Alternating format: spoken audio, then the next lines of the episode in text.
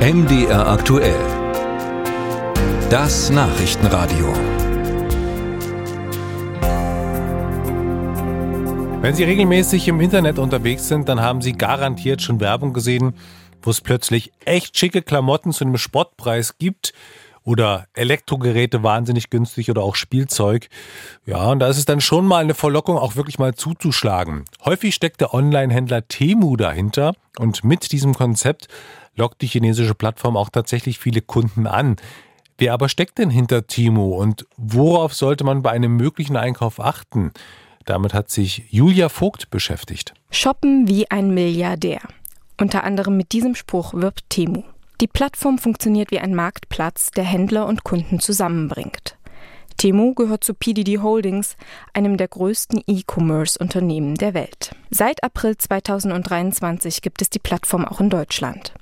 Mit einer schon aggressiven Werbestrategie versucht Temu bekannter zu werden. Dazu gehört viel Werbung in den sozialen Medien und Influencer-Marketing, sagt Frank Düssler vom Bundesverband E-Commerce. Es nutzt aber auch sehr aktiv diese sozialen Medien, um selbst quasi den Markt abzuhorchen, welche Produkte denn tatsächlich nachgefragt werden. Mit Erfolg. Ein Blick in die App-Charts zeigt die Beliebtheit. Im App Store liegt der Online-Marktplatz auf Platz 1 der Gratis-Apps. Um Kunden zu gewinnen, setzt Temo auch auf die sogenannte Gamification, wie Frank Düssler erklärt. Also das Prinzip der, der, Gamification ist natürlich, äh, dass man quasi in diesem Fall dem Einkaufen einen äh, spielerischen Charakter gibt. Das heißt, man versucht über Games, über Spiele den äh, Kunden dazu zu verleiten, etwas zu kaufen oder mehr von etwas einzukaufen.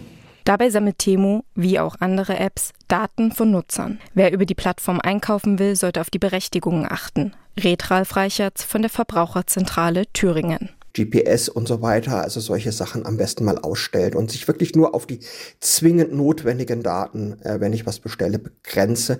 Ein paar Daten müssen ja sein. Name, Adresse muss ich ja nun mal angeben. Das geht ja gar nicht anders. Neben den niedrigen Preisen bietet Temo auch einen kostenlosen Versand an. Aber ein Einkauf über Temo muss nicht unbedingt ein Schnäppchen bleiben. Für Kunden ist es deshalb wichtig, sich vorher gründlich zu informieren, sagt Ralf Reichertz. Also man muss sich natürlich auch überlegen, wenn man jetzt etwas außerhalb der Europäischen Union kauft, muss ich dann möglicherweise Einfuhrzölle bezahlen oder Einfuhrumsatzsteuer bezahlen. Da sollte man sich, bevor man halt eben das kauft, sich noch mal kurz auf der Seite des Zolls informieren. Aber nicht nur plötzlich anfallende Steuern können den Einkauf bei Temo vermiesen. Auch bei der Produktsicherheit, vor allem von Elektronik, sollte genau hingeschaut werden. Dabei ist das CE-Zeichen wichtig. Für Elektronikartikel, die das CE-Zeichen nicht haben, dürften innerhalb der Europäischen Union gar nicht ähm, reingelassen werden und dürfen auch gar nicht innerhalb der Europäischen Union genutzt werden. Oft sieht man erst zu Hause, dass das Produkt kein CE-Zeichen hat. Ralf Reichertz empfiehlt es dann nicht zu nutzen. Theoretisch hat man als Kunde in so einem Fall Gewährleistungsansprüche. Praktisch bedeutet das aber, dass man das Produkt zurückschicken müsste. Alternativ landet es im Müll. Für die Umwelt wird beides zur Last.